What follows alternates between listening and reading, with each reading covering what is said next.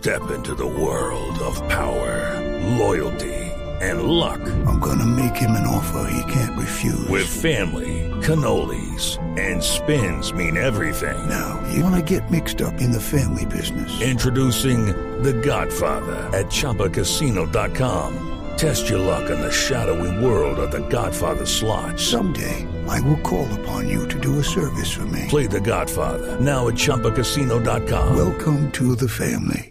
No purchase necessary. VGW Group. Void where prohibited by law. 18 plus. Terms and conditions apply. Con su venia, don Álvaro, ahora venimos con Naturalia, al estilo Voz Populi, los animales en la política y la política en los animales. Hola amigos, bienvenidos a Naturalia, la histeria de los animales y los animales en su histeria. Hoy analizaremos un animal que ha dado mucho de qué hablar por estos días, el interrinoceronte, conocido por su nombre científico como el guaidó opositorus. Esta especie ha desafiado al mayor depredador del hábitat venezolano, conocido como el Nicolás, especie que ha acabado con las frutas, la leche, la harina, la confianza y la tranquilidad. El interrinoceronte, a pesar del riesgo que corre, lo ha enfrentado de esta manera. Juro asumir formalmente las competencias del Ejecutivo Nacional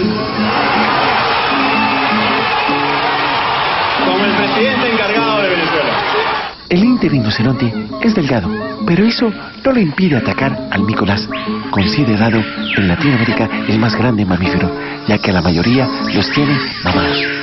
Este mamífero ha respondido a los desafíos del interrinoceronte así. Mano de hierro a la traición. Y así voy a actuar con cualquier funcionario que traicione el juramento público.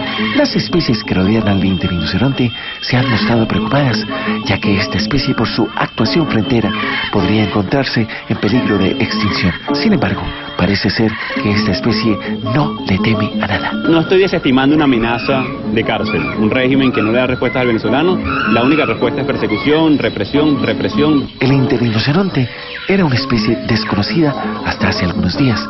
Su tamaño era pequeño, pero ha crecido y seguirá creciendo porque muchos pobladores lo están alimentando de esta manera. Colombia reconoce a Juan Guaidó como presidente de Venezuela. Y bien amigos, hasta aquí Naturalia, la histeria de los animales y los animales en su histeria.